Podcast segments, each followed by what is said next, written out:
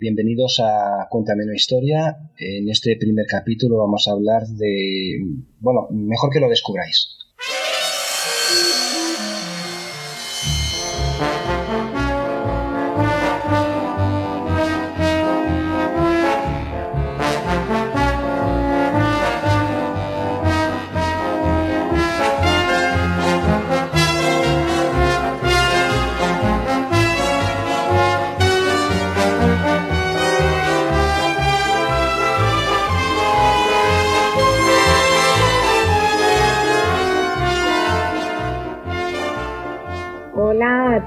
Hoy estamos aquí con Víctor Manuel Cerveto, un gran amante de la historia.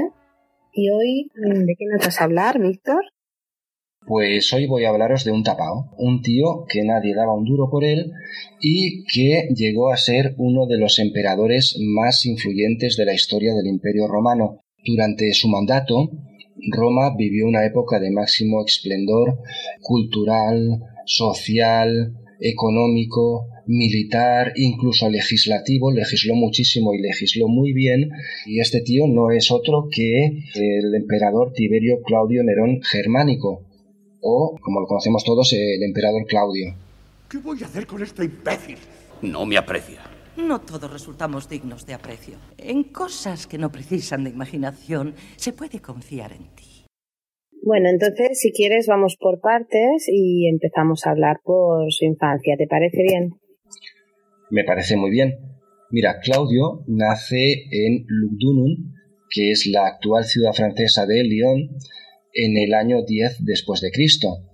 Es hijo de Druso y de Antonia la Menor. Es hijastro también del emperador Augusto. Cuando niño sufre numerosas enfermedades que le llevan a tener estos defectos físicos y en el habla. Estos defectos físicos, eh, y al hablar también, porque era tartamudo, cojeaba, eh, llevan a la gente a pensar que era tonto. De tonto no tenía un pelo, como veremos más adelante.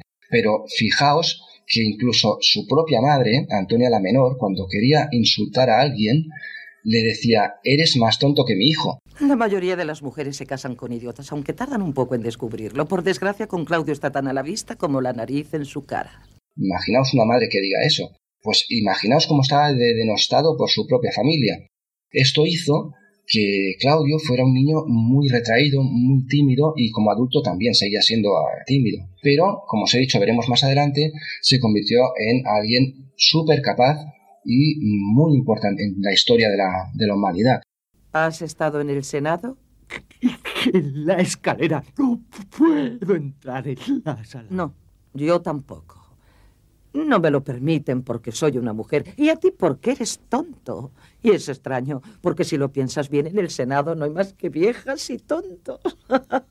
Entonces la gente se quedaría muy sorprendida, ¿no? Con la capacidad como emperador de, de Claudio mucho, hay que tener en cuenta que la propia familia le había apartado de la vida pública al considerar que no daba la talla. Él, al ser una persona marginada en muchos ámbitos de la sociedad, se refugia en el estudio.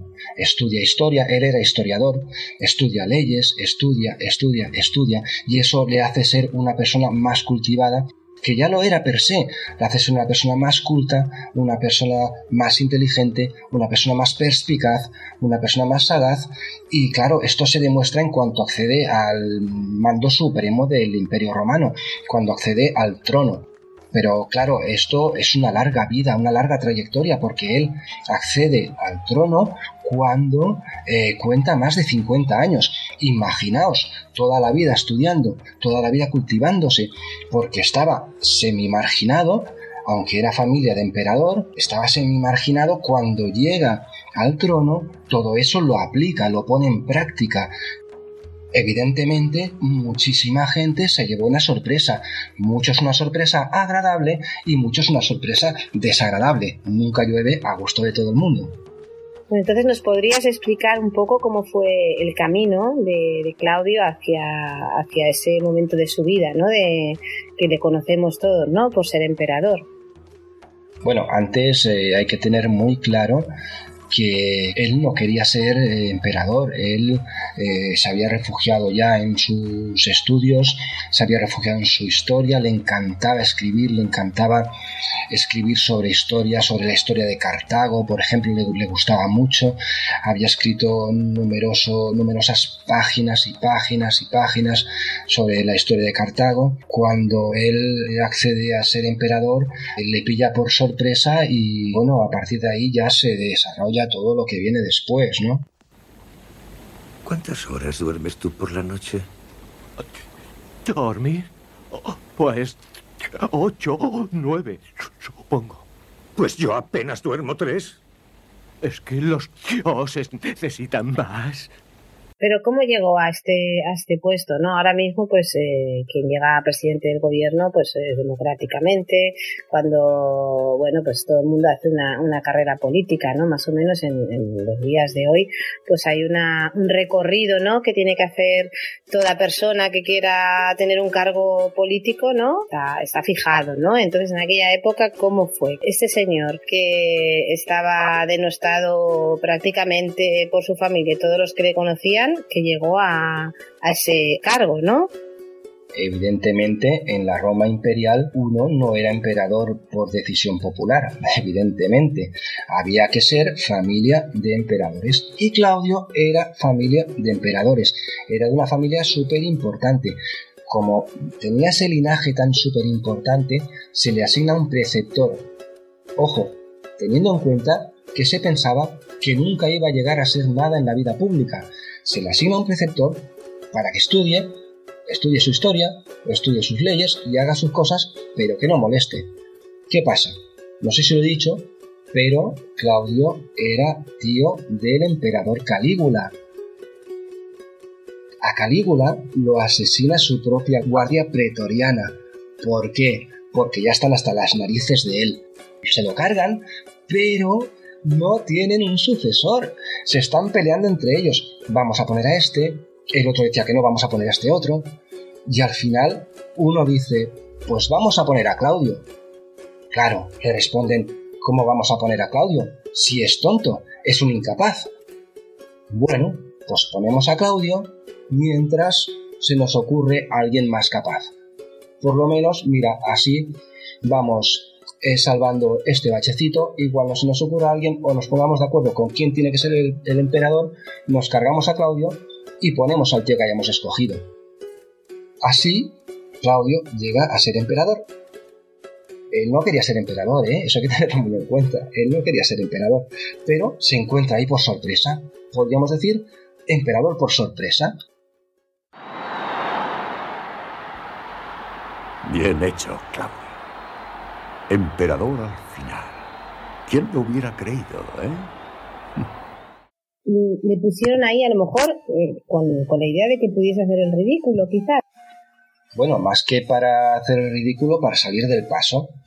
Él se encuentra en medio de todo el fregado. Él, ve como, él ve cómo matan a su sobrino Calígula e intenta huir, intenta huir. Él, él no quiere estar ahí porque tiene miedo, pero eh, la guardia pretoriana lo pilla, ven para acá, eh, tú, ven para acá que te voy a explicar una cosa. Lo pillan, lo, ponen, lo sacan a hombros y empiezan a gritar, ya tenemos nuevo emperador, ya tenemos nuevo emperador. Claro, Claudio se queda flipando, no sabe qué está pasando, pero la Guardia Pretoriana lo que, lo que hace con esa maniobra es decir, bueno, ponemos a Claudio mientras tanto que nadie nos pueda decir el emperador que tiene que estar, lo ponemos nosotros, ponemos a Claudio y en cuanto tengamos a alguien, nos hayamos puesto de acuerdo en, poner a alguien que sea capaz, y, porque todo el mundo sabe que Claudio es un idiota y no tiene capacidad para, para gobernar nada, pues cuando encontremos a alguien capaz, nos cargamos a Claudio y ponemos al tío que hayamos escogido. De momento, aguantamos con el tonto. Pero eso va a ser rápido, porque enseguida vamos a encontrar a alguien que, nos cubra ese hueco que tenemos ahora mismo. La sorpresa de que Claudio valía más que quizás cualquier otro emperador que hubiese venido a Roma. Claro, fue una sorpresa, porque aunque Claudio ya había dado muestras anteriormente de su capacidad intelectual, hay que ponerse en el contexto del año 41. ¿Qué pasa? Cojeaba, tartamudeaba, tenía tics. Todo el mundo pensaba que era un incapaz. Y no lo era. porque en cuanto toma conciencia de la situación que le toca vivir, toma las riendas, se hace el amo y lo primero que hace, ¿sabéis qué es lo primero que hace? Ganarse la simpatía del ejército. Nada más llegar, a cada soldado de la Guardia Pretoriana le regala de su bolsillo, de su propio bolsillo, 15.000 sestercios. A cada uno, poca broma, era una pasta, 15.000 sestercios. Toma ya, se acabaron las, las deslealtades y se acabaron los golpes de Estado. Ahí Claudio se hace fuerte. De tonto no tenía un pelo el tío. ¿Qué pasa? Empieza a legislar, empieza a hacer reformas urbanísticas, empieza a, culturizar. Bueno, aquello, aquello era, era una, una verdadera revolución lo que hizo este hombre. Me, me da lástima. ¿Y a ti? No. Ah, no. A mí tampoco. Claudio devolvió muchas prebendas que Calígula había retirado al Senado. Eso no quiere decir que fuera un blando. Claudio se ve que con sus propios senadores pillaba unos rebotes impresionantes, unos cabreos. Imaginaos al tonto diciendo al Senado que ellos eran tontos. Pues eh, eh, Claudio eh, era así. Una, una de, las, de las leyes más importantes, porque Claudio llegó a promulgar 20 edictos al día, 20 edictos al día. Poca broma. pues una ley muy importante promulgada por Claudio era la que ordenaba que los eh, esclavos que estuvieran enfermos o inválidos o que el amo hubiera abandonado eran libres legalmente, ya eran súbditos de pleno derecho del Imperio Romano. Esa fue una de las leyes más importantes, pero ya, ya os digo que promulgaba edictos a punta pala, era un legislador eh, muy prolífico y muy importante. Además de la política, llegó a escribir algo. Mucho, llegó a escribir ocho libros sobre la historia de Cartago, 20 libros sobre la historia de Etruria, una elegía en honor a Cicerón. También eh, tratados sobre ortografía, ortografía latina. El tío era un superdotado. Bueno, pues espero haberos acercado un poquito a la historia del que fue este gran gobernador eh, deciros en lo que hace referencia a su vida personal que se casó primero antes de ser emperador con Plautia, Plautia Orgulanila, luego se divorció y se casó por segunda vez con Aelia Paetina. Con Aelia Paetina tuvo un hijo que se llamó Tiberio Claudio Británico y se em, casó con, con, Mesalina, con Valeria Mesalina, quien, bueno, Valeria Mesalina le traicionó, se casó públicamente con Galosilio para eh, intentar cargárselo y conspirar en su contra. Claudio la mandó ejecutar. Su última esposa fue Agripina, que era su sobrina, era hijo de su hermano germánico, y fue la madre del eh, posterior emperador eh, Nerón. Eh, Nerón ya es otra historia. Como he dicho, espero haberos acercado un poquito a la historia de este, de este gran personaje que a mí me apasiona y os voy a recomendar un libro. Un libro que se llama, imagino que lo conocéis, y también la serie de la BBC que es buenísima, se llama Yo Claudio, es de un escritor que se llama Robert Graves y es impresionante los, eh, lo, vais a disfrutar muchísimo porque es súper entretenido, súper didáctico y, y, de verdad que se aprenden muchas cosas con este libro. Bueno, muchas gracias por haberme escuchado y bueno, recordad que se os quiere. Tío Claudio, después de todo yo no era el Mesías. ¿Puedes creerlo? Cuando me lo dijeron casi me caigo al suelo.